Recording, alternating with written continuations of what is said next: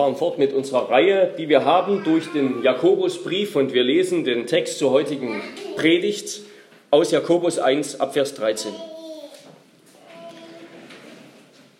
Hört das unfehlbare Wort Gottes. Niemand, der versucht wird, soll sagen, ich werde von Gott versucht. Denn Gott kann nicht versucht werden zum Bösen und er selbst versucht auch niemand sondern jeder Einzelne wird versucht, wenn er von seiner eigenen Begierde gereizt und gelockt wird. Danach, wenn die Begierde empfangen hat, bringt sie Sünde hervor. Die Sünde aber, wenn sie vollendet ist, gebiert den Tod. Irrt euch nicht, meine geliebten Brüder. Jede gute Gabe und jedes vollkommene Geschenk kommt von oben herab, von dem Vater der Lichter, bei dem keine Veränderung ist, noch ein Schatten infolge von Wechsel nach seinem Willen hat er uns durch das Wort der Wahrheit geboren, damit wir gleichsam Erstlingsfrüchte seiner Geschöpfe seien. Darum, meine geliebten Brüder, sei jeder Mensch schnell zum Hören. Wort des lebendigen Gottes. Wir nehmen Platz zur Predigt.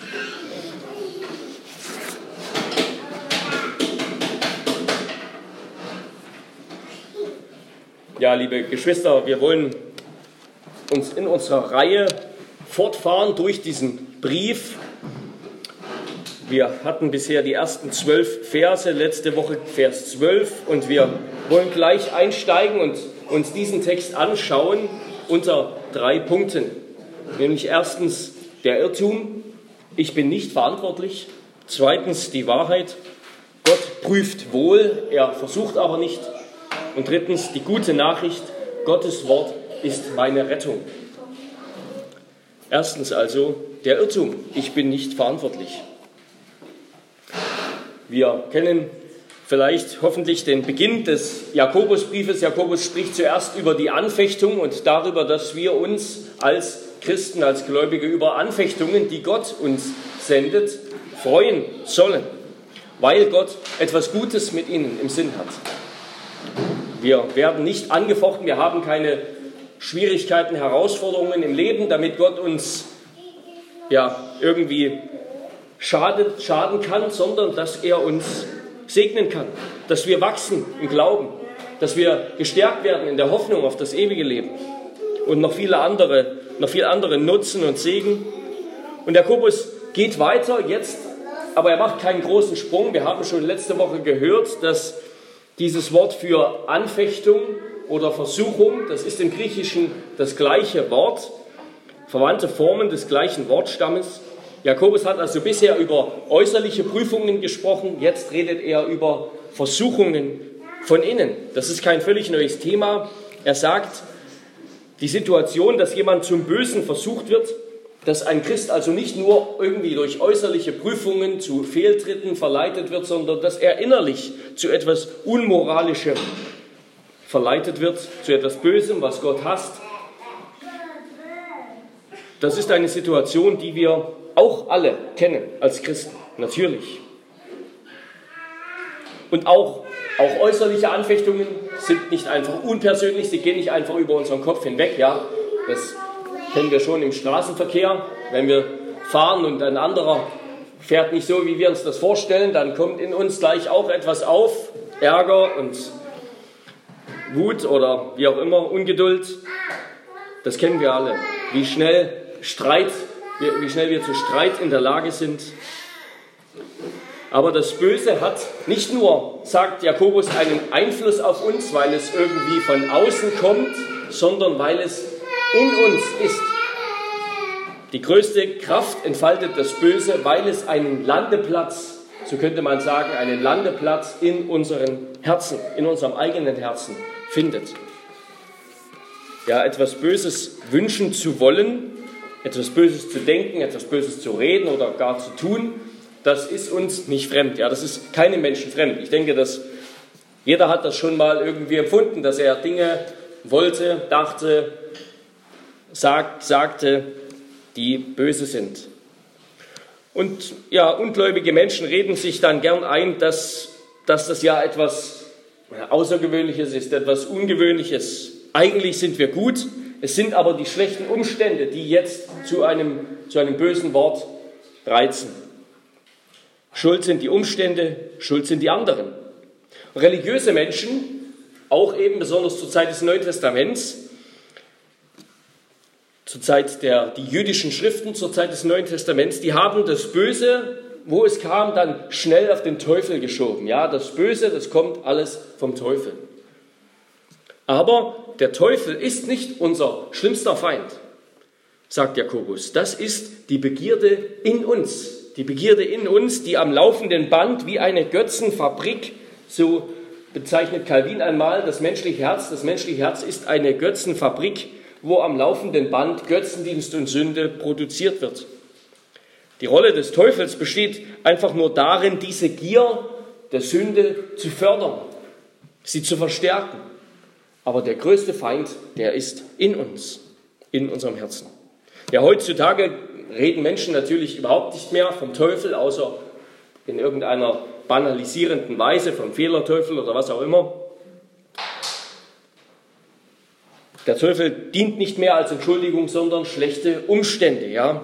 Das Böse ist ein soziales Problem, ein systemisches Problem. Eben das Konkurrieren, das Miteinander Vergleichen in der Gesellschaft. Das führt zu allen möglichen Streitigkeiten, das führt zu Selbstverstellung. All das kommt nicht aus einem bösen Inneren, sondern das kommt aus dem Miteinander in der Gesellschaft, aus dem Vergleichen mit anderen. Diese Meinung ist schon ziemlich alt, sie geht schon auf Philosophen wie Rousseau zurück. Eigentlich ist der Mensch gut und alles, was gut ist, das liegt im Menschen. Aber sobald er eben mit anderen zusammenlebt und dann es zu Regeln kommt und zu Gesetzen und zu Religion, zu Konventionen und Vergleichen, das führt zu Streit, zu Krieg, zu allen möglichen Formen von Bösen und Sünde. Am meisten würde der Mensch aufblühen, wenn man eben all diese ganzen Konventionen und Regeln entfernt, wenn man ihn befreit, ihn enthemmt.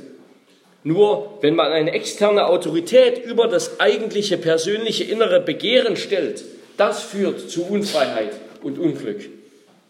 Aber wenn der Mensch sein persönliches Verlangen ungehindert ausleben kann, unbehindert, ungehindert verfolgen kann, dann würde er wahres Glück finden. Dann würde jeder so leben, dass er glücklich wird und er würde auch Empathie, mit, mit, mit Verständnis, Verständnis mit den anderen haben. Wer, wer die Schrift kennt, und das tun wir, der, der weiß ganz genau, wer das so sagt. Ja, das sagt die Schlange am Anfang im Garten zu Eva tu doch, was du willst, nimm die Frucht des Baumes, dann wirst du glücklich, dann wirst du sein wie Gott. Heute sagen Menschen also, das Leid in der Welt, das Böse in der Welt, das kommt nicht, das kommt nicht vom Menschen, der sich eben einfach in seiner Begierde, in seinem, in seinem Wünschen und Wollen entfalten will. Das kommt nicht vom Menschen, der sich gegen irgendeinen Gott auflehnt, sondern das kommt von Gott mit seinen Regelungen und das kommt von den anderen Menschen mit ihren Bedürfnissen und mit ihrem eben aus diesem ganzen Miteinander. Das ist unsere Entschuldigung, ja, die Entschuldigung dafür, dass Menschen sich heute nicht mehr für böse halten, dass Menschen sich nicht mehr für moralisch verantwortlich halten. Das gibt es nicht. Moral und moralische Verantwortung. Zumindest nicht in den Bereichen, wo wir es gern hätten. Ja? In irgendwelchen anderen Bereichen gibt es das schon. Die Reichen sind moralisch verantwortlich, ihr Geld abzugeben. Aber Jakobus redet Klartext. Er sagt, niemand, der versucht wird zum Bösen, soll sagen, ich werde von Gott versucht. Denn Gott kann nicht versucht werden zum Bösen und er selbst versucht auch niemand, sondern jeder Einzelne wird versucht, wenn er von seiner eigenen Begierde gereizt und gelockt wird. Danach, wenn die Begierde empfangen hat, bringt sie Sünde hervor, die Sünde aber gebiert den Tod, wenn sie vollendet ist. Ja, Gott ist in keiner Weise der Ursprung des Bösen in dir, sondern du selbst bist verantwortlich für das Böse. Du selbst bist verantwortlich. Und auch wenn wir den Sündenfall, die Sünde Adams und Evas, nicht miterlebt haben, hält Gott uns dennoch für verantwortlich. Und wir mögen sagen, nein, das, das kann nicht sein, das ist ja nicht meine Schuld, das war Adams Schuld. Weil Jesus sagt, Matthäus 12, Vers 36, 37, ich sage euch aber, dass die Menschen am Tag des Gerichts Rechenschaft geben müssen von jedem unnützen Wort, das sie geredet haben. Denn nach deinen Worten wirst du gerechtfertigt und nach deinen Worten wirst du verurteilt werden. Also verantwortlich machen wir uns Menschen vor Gott nicht selbst, sondern verantwortlich sind wir immer schon. Verantwortlich sind wir, weil wir rechenschaftsfähige Gegenüber sind für Gott, Ebenbilder Gottes. Und das auch nach dem Sündenfall. Gott adressiert uns, Gott spricht uns an als Menschen, die wir nach dem Sündenfall leben in einer gefallenen Welt und er hält uns für verantwortlich für unseren Gesetzesbruch. Das ist völlig egal, ob wir, ob wir meinen, das kann so sein oder kann nicht so sein. Gott hält uns für verantwortlich. Auch das, was wir lieben, was wir glauben, was wir begehren, wünschen, hoffen und träumen, also all die tiefsten inneren,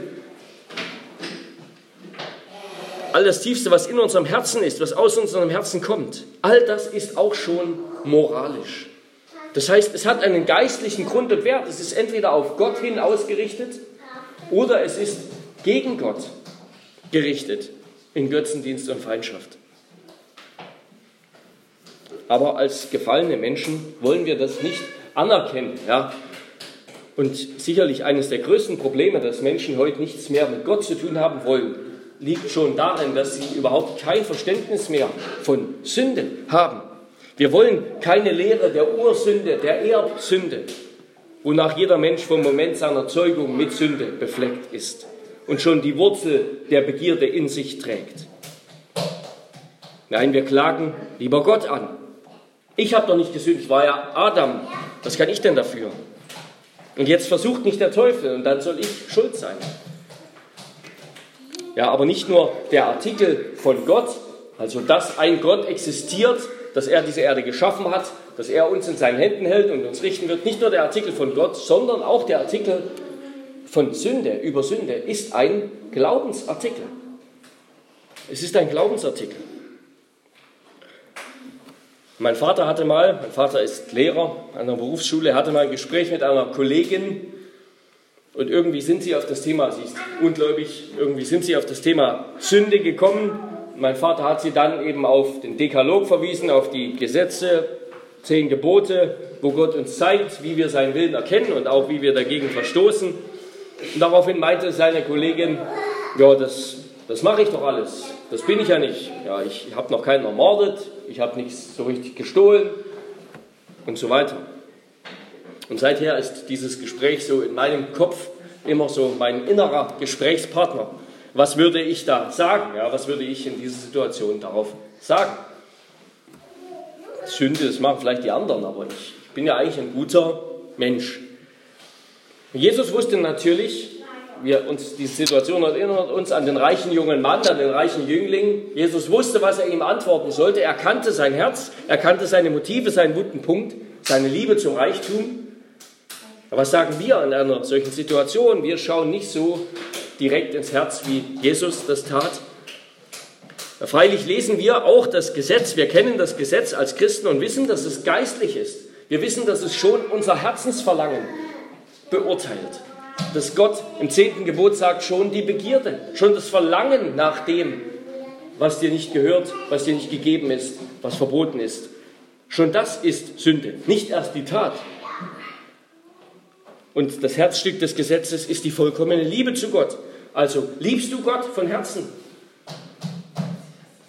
Aber ja, jemand, der nicht erkennt, warum er ein Sünder sein sollte, weil er doch eigentlich ein ganz ordentlicher Mensch ist, was könnten wir so jemandem antworten? Und ich denke, die beste Antwort wäre vielleicht, dass gerade seine Blindheit für seine Sünde der beste Beweis dafür ist. Ja, du siehst nichts mehr von deiner Sünde. So schlimm ist das schon. Du siehst nicht mehr, dass du schuldig bist. Aber wie erkennen wir das? Wie erkennen wir, dass wir uns irren über uns selbst, über unsere Sünde? Und das erkennen wir nur oder besonders am Kreuz von Golgatha dort besonders klar. Denn Gott anerkennen in Jesus Christus heißt sich selbst als Sünder erkennen, als einen, der diesen Jesus Christus braucht. Warum musste Jesus Christus dort hängen? Weil ich es brauche. Ja, weil ich es brauche. Gott erkennen in Jesus Christus heißt sich selbst als jemanden zu erkennen, der diesen Jesus Christus braucht, der gegen diesen Gott eigentlich ist und der ihn braucht. Eine geradezu paradoxe Erkenntnis. Und am Kreuz, da finden wir nicht nur eine moralische, bürgerliche Sündenerkenntnis, die eben nur macht, dass wir uns mit uns selbst und mit anderen vergleichen und feststellen, okay, ich bin nicht so gut wie der, ich bin nicht so gut, wie ich eigentlich sein möchte. Ja? Ich habe ein Idealbild von mir, mit dem vergleiche ich mich, so gut bin ich dann doch nicht. Das ist die Sündenerkenntnis der Pharisäer, ja, der Anständigen, durch die wir glauben, wir könnten uns irgendwie selbst noch verbessern. Ja, ich komme ja noch an dieses Bild, ich kann ja schon noch weiter an meinem Ideal oder an meiner Wirklichkeit schrauben, dass es näher an mein Ideal kommt. Nein, wir müssen uns im Licht Gottes erkennen. Und Gott ist ins Licht getreten, als sein Sohn Mensch wurde. Dort, als es am dunkelsten war, am Kreuz von Golgatha, dort ist Gott ins Licht getreten. Da erkennen wir Gott. Der Herr Jesus Christus ist der Spiegel Gottes, in dem Gott sich selbst offenbart. Als ein Gott, der Sünde nicht duldet, der Sünde so ernst nimmt, dass er seinen eigenen Sohn dafür ans Kreuz bringt, aber als ein Gott, der zugleich gnädig und barmherzig ist, der uns retten will.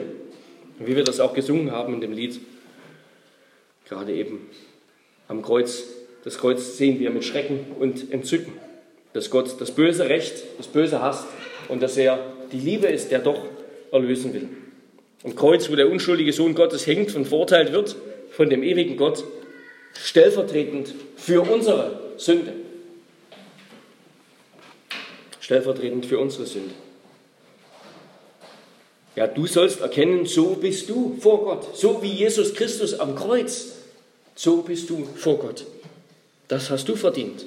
Du bist kein guter Mensch. Nein, du bist der, der dort hängt und verdientermaßen stirbt. Wegen deiner Sünde, wegen deiner Missetaten. Befleckt von Sünde. Und wenn wir das erkennen, wenn wir erkennen, dass wir eigentlich mit Jesus die Plätze tauschen müssten, dass Jesus mit uns die Plätze getauscht hat, dann werden wir mit Gott eines Sinnes. Dann denken wir so über die Sache nach, wie Gott darüber denkt. Ja? Dann machen wir uns Gottes Urteil über uns selbst zu eigen. Dann sagen wir mit Gott zusammen, ja, stimmt, ich bin schuldig. Ich bin schuldig. Erst wenn wir erkennen, dass wir krank sind, dann gehen wir zum Arzt. Ja, dort am Kreuz, dort, wie Luther gesagt hat, dort werden wir zum Sünder. Am Kreuz werden wir zum Sünder. Das heißt, dass, dass ein Denken zerstört wird in uns, mit dem wir uns hartnäckig einbilden, das haben Menschen schon immer getan, dass wir doch gut sind, dass wir gut leben und reden und dass alles heilig und gerecht und in Ordnung ist. Und dass wir dann plötzlich erkennen, nein, wir sind Sünder. Unser, unser ganzes Reden und Handeln und was aus uns herauskommt, das ist übel. Das ist verirrt. Und dass wir uns dann mit Gott gemeinsam anklagen und verdammen und verabscheuen. Und dass wir dann hören, wie Gott uns Sünder gerecht spricht. Sündenerkenntnis, und da müssen auch wir uns als Christen hüten, das ist keine Sache der Gefühle. Ja? Wenn ich mich schlecht fühle, dann habe ich irgendwie was getan. Da habe ich Sünde. Nein, sie hängt auch nicht von meinem Sündenbewusstsein ab. Ja, ob mir das gerade bewusst ist, dass ich was Falsches gemacht habe, dass ich gesündigt habe. Nein, vielmehr soll mein Sündenbewusstsein von der Wahrheit, von dem Bekenntnis Gottes geprägt werden. Deshalb müssen auch wir als Christen immer noch lernen, was Sünde ist.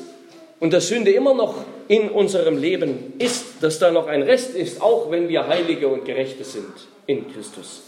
Wir müssen immer noch lernen, richtig über Sünde zu denken, von Gottes Wort her. Wir dürfen nicht, uns nicht einbilden, wir wissen das alles schon, wir haben das, wenn da Sünde ist, dann fühle ich das oder dann ist mir das bewusst. Nein, das ist uns oft genug nicht bewusst. Oder andersrum gibt es das genauso. Wir meinen, dass wir sündigen, dass wir falsch liegen. Dabei haben wir gar nicht gesündigt, weil wir Gottes Wort nicht kennen. Ja, wir brauchen Gottes Wort, Gottes Wort, das uns über unseren Irrtum aufklärt, dass wir nicht schuldig sind, dass wir gute Menschen sind.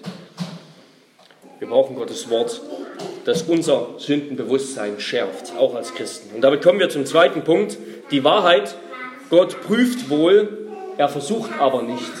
Gott prüft wohl, er versucht aber nicht. Ja, wie ist nun das Verhältnis von Gottes Einwirkung, von Gottes Wirken und menschlicher Sünde? Gott lässt äußerlich bestimmte Verhältnisse zu. Gott führt uns als Christen in bestimmte Situationen, wo wir angefochten sind. Und darauf können wir richtig reagieren oder auch nicht oder falsch. Sie können uns als Anlass zum Glauben dienen, zur Buße oder als Anlass zur Sünde. Aber Gott verleitet niemanden, er lockt niemanden zur Sünde und er kann auch selbst nicht dazu verlockt, verleitet werden. Das Wort, das hier gebraucht wird im Griechischen, das ist das gleiche Wort, was wir zum Beispiel lesen in Genesis 22, 1. Mose 22, bei Abrahams Versuchung sozusagen. Als Gott Abraham getestet hat, geprüft hat, als er ihm sagte, nimm deinen Sohn Isaak, bring ihn zu dem Berg und opfere ihn. Da heißt es auch, dass das eine Prüfung war. Gott hat Abraham geprüft, er hat seinen Glauben geprüft. Und so gibt Gott uns Gelegenheiten, die Echtheit unseres Glaubens zu zeigen und auch im Glauben gestärkt zu werden. Ja, Gott schafft schöne Frauen, der Mensch baut tolle Autos. Das ist an und für sich keine Versuchung, aber unsere Reaktion ist das Problem. Und so sehen wir das im ganzen Alten Testament durch. Das Volk Israel in der Wüste, das ist ein wunderbares Beispiel. Das Volk Israel nutzte jede Gelegenheit, um in Sünde zu fallen. Ja, bei jeder Gelegenheit, die wir da sehen, haben sie falsch reagiert, haben sie Gott angeklagt, haben sie sich selbst entschuldigt. Mose hingegen und Josua haben diese Anfechtungen auch gehabt, aber sie wurden dadurch noch gestärkt im Glauben. Und so ist es genauso bis heute, ja. Es kommt darauf an, was in unserem Herzen ist und was wir sehen. Ja. Der Meckerer sagt, ich sehe nur Probleme. Der Gläubige sagt, ich sehe immer den Herrn, wie er mir treu ist. Warum hat Mose so anders reagiert als Israel? Weil seine Herzenshaltung eine andere war. Seine Herzenshaltung war eine andere. Israel hatte keinen Glauben, Mose und Abraham schon. Ja, Gott sendet uns Prüfungen, um unseren Glauben zu stärken, damit wir uns darin bewähren, damit sich zeigt, wer ihn wirklich liebt und ihm vertraut. Damit sich zeigt, was in unserem Herzen ist. Ja, Jakobus benutzt hier so eine Sprache der Innerlichkeit. Er spricht von dem, was in uns ist. Er spricht von Geburt. Ja, die Sünde die Begierde bringt etwas hervor und die Sünde auch und das Wort Gottes bringt auch etwas hervor. Es bringt den Glauben hervor. Es macht uns neu, es gebiert uns von neuem. Gott schafft die Wiedergeburt in uns. Und genauso auch die Begierde. Die Begierde mit dieser Prüfung Gottes, die zur Versuchung wird, sie bringt die Sünde hervor. Und auch die Sünde wird wieder Eltern, könnte man sagen, und bringt den Tod hervor. Sünde kommt nicht einfach vom Teufel, wie man annehmen mag, sondern sie kommt aus unserem gefallenen Herzen. Sie ist das böse Verlangen in unserem Herzen. Und sie reizt und lockt den Menschen. Und das Wort, was, was Jakobus hier benutzt für reizen, das heißt eigentlich wörtlich herausziehen. Ja, es kommt aus der Fischersprache, aus der damaligen Fischersprache. Also wie der Fischer den Fisch aus dem Wasser zieht, der angebissen hat, so reizt die Begierde uns Sie reizt die Sünde aus dem Herzen hervor ja, und zieht sie aus dem Herzen hervor. Und das zweite Wort könnte man auch übersetzen mit anlocken oder ködern. Und ist ganz ähnlich. So wie der hungrige Fisch sich auf den Köder stürzt, so der dann eben in sein Verderben führt, so stürzt sich der Mensch auf das, was die Begierde ihm vorhält. Und das führt zur Sünde. Ja, und Gott sagt damit etwas ganz anderes, eben als die Kultur, in der wir leben. Das Problem sind nicht die anderen, das Problem ist nicht Gott, sondern zuerst einmal du selbst. Und deshalb sollte das auch in uns eine ganz praktische Reaktion zuerst einmal zur Demut führen, dass wir nicht zuerst Gott anklagen oder zuerst andere anklagen, sondern zuerst uns selbst anklagen. Zuerst auf uns selbst schauen. Ja. Jesus sagte das, schau zuerst auf den Balken in deinem eigenen Auge. Jakobus fragt später, woher kommen die Kämpfe und Streitigkeiten unter euch? Kommen sie nicht von den Lüsten, die in euren Gliedern streiten? Also von dem, was in uns ist, aus diesem überaus trügerischen, bösartigen Herzen.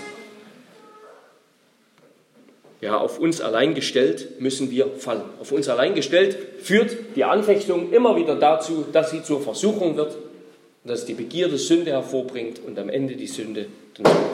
Auf uns allein gestellt werden wir der Begierde anheimfallen. Und damit kommen wir zum dritten Punkt.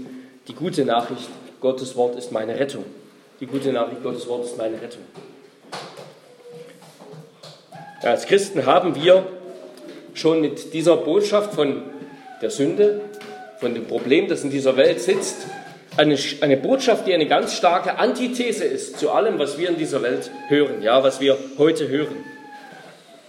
Und es ist unsere Pflicht als Christen zu widersprechen, den Menschen zu sagen, nein, du, du kannst dich nicht entschuldigen. Du kannst es nicht auf andere schieben, du kannst es nicht auf den Staat schieben, du kannst es nicht auf irgendwen schieben. Das Problem kommt erstmal von dir. Das Leid kommt daher, weil wir Menschen schief gewickelt sind. Weil wir von dem guten Schöpfergott abgefallen sind und von dem einen Retter Jesus Christus nichts wissen wollen. Nein, das Gute ist nicht in uns.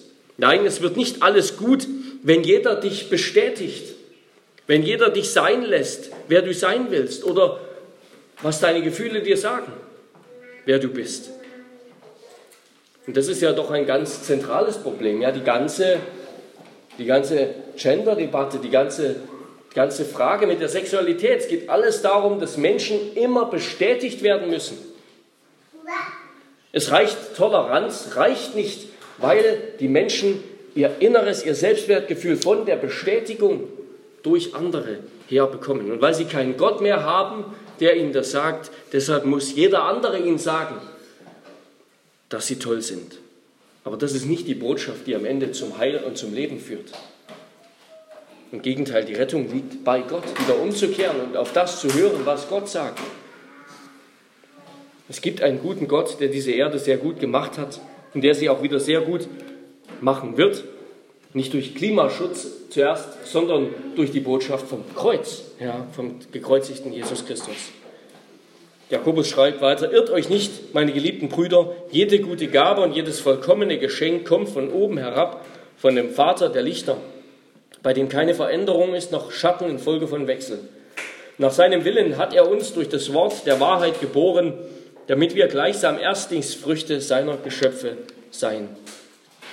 Ja, Gott allein vermag wieder Heil zu machen, dir Leben zu schenken, jeden Zweifel von Minderwertigkeit und jede Identitätsstörung zu heilen. Alles Heil und Leben findest du bei dem Vollkommenen, bei dem unwandelbar guten Gott. Vertraue ihm, gib deinen Widerstand gegen Gott, deine Rebellion, gib das auf. Du wirst merken, dass Gott ein liebevoller Vater ist, ein guter Gott. Ein Gott, der dir gute Gaben gibt, nicht unmögliche Tests. Ein Gott, der Licht ohne Finsternis ist. Seine Prüfungen sind Gaben, keine Fallen. Er allein besitzt keine Neigung zum Bösen. Ja, er hasst Sünde. Er kann Sünde nicht anschauen, ohne sie zu verurteilen. Und auch das wird er tun. Er wird Sünde verurteilen. Und den Sünder. Er ist der Vater der Lichter, wie Jakobus sagt. Das ist eine ganz außergewöhnliche, merkwürdige Formulierung. Die gibt es ansonsten in der Bibel gar nicht noch einmal. Die kommt nur in einer anderen apokryphen Schrift vor. Gott ist der Vater der Lichter, das heißt wohl, er ist nicht nur der Schöpfer aller irdischen Lichter, auch der Schöpfer aller Himmelswesen und überhaupt des Lichts, sondern auch er ist selbst das Licht, er ist selbst die Quelle des Lichts. Nicht nur die Quelle des irdischen Lichts, sondern auch die Quelle des geistlichen Lichts, allen Lichts. Er wohnt in einem unzugänglichen Licht, sodass kein Mensch ihn je sehen kann, noch in seine Gegenwart treten kann als Sünder. Er ist Licht und in ihm ist gar keine Finsternis. In ihm ist keine Verfinsterung durch einen Wandel der Stellung. Ja, im Gegensatz zur Sonne, die in einer Sonnenfinsternis verdunkelt werden kann, gibt es keinerlei Veränderung in Gott. Und dabei geht es um Gottes Unveränderlichkeit, aber vor allem um seine unveränderliche Güte.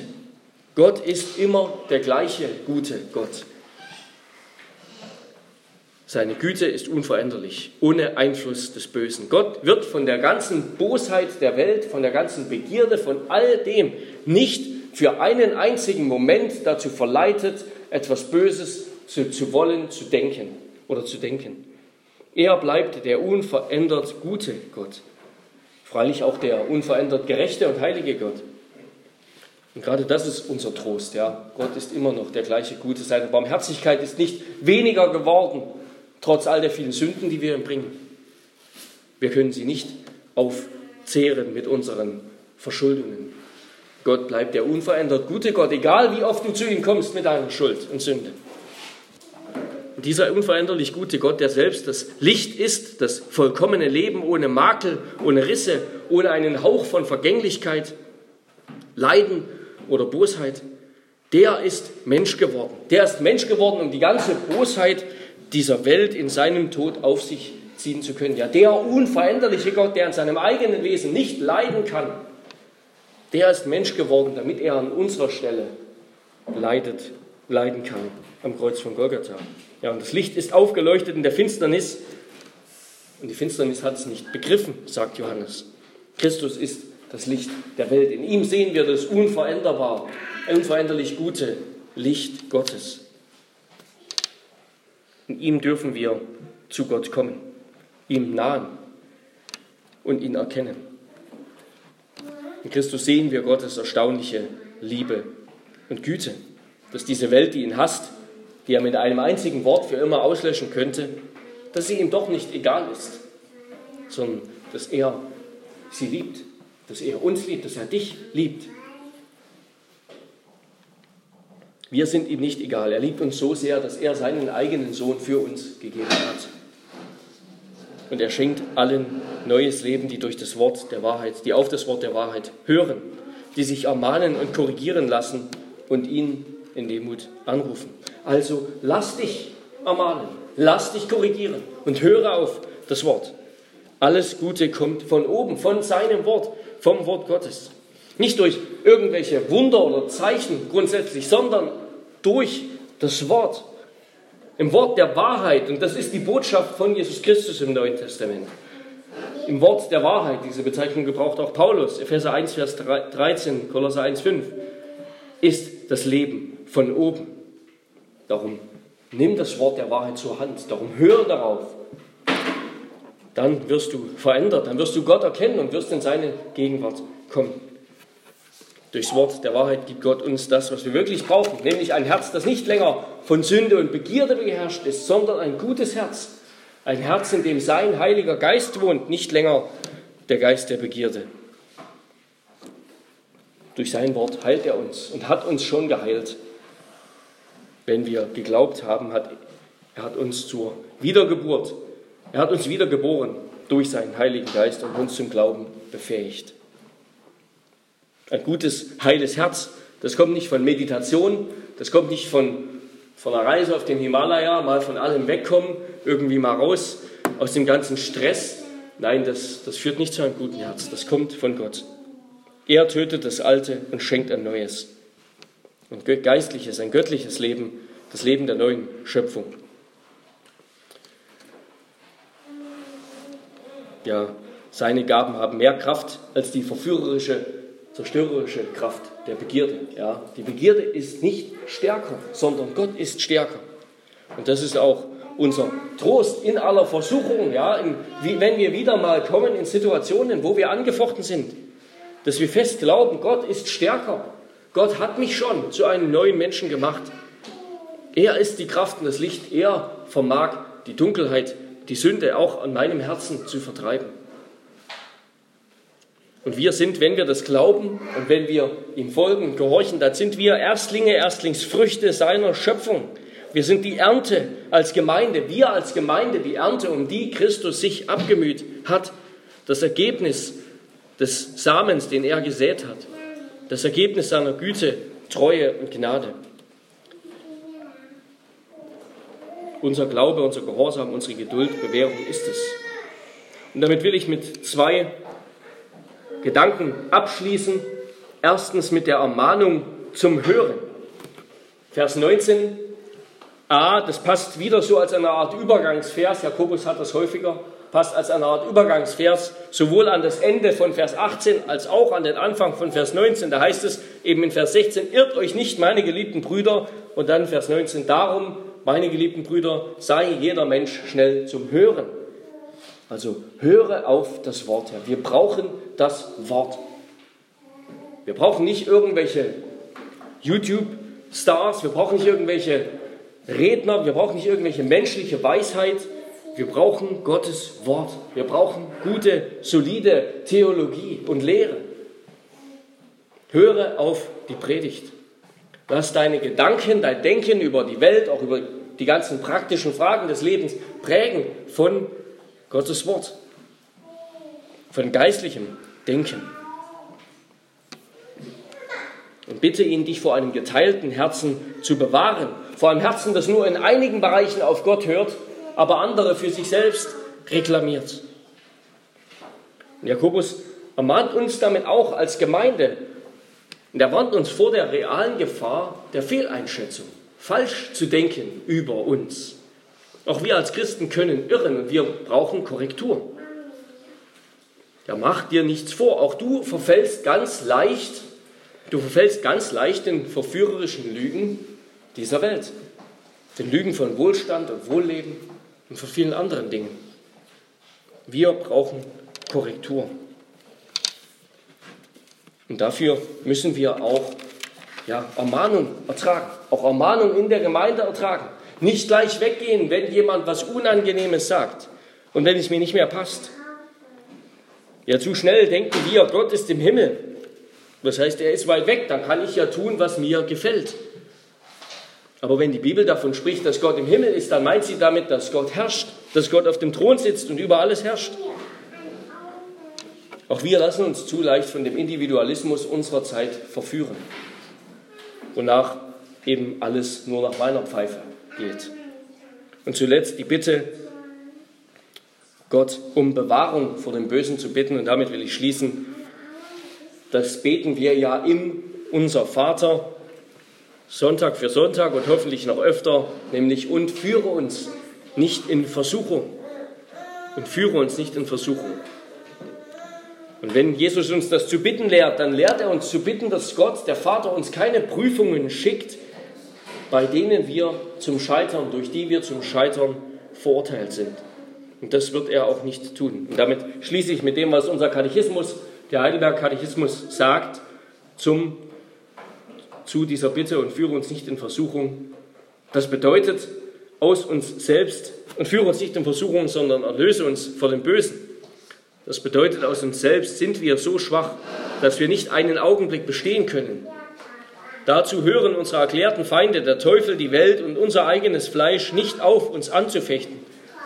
Darum erhalte und stärke uns durch die Kraft deines Heiligen Geistes, damit wir ihnen fest widerstehen und in diesem geistlichen Kampf nicht unterliegen, bis wir endlich den völligen Sieg davontragen. Amen. Amen.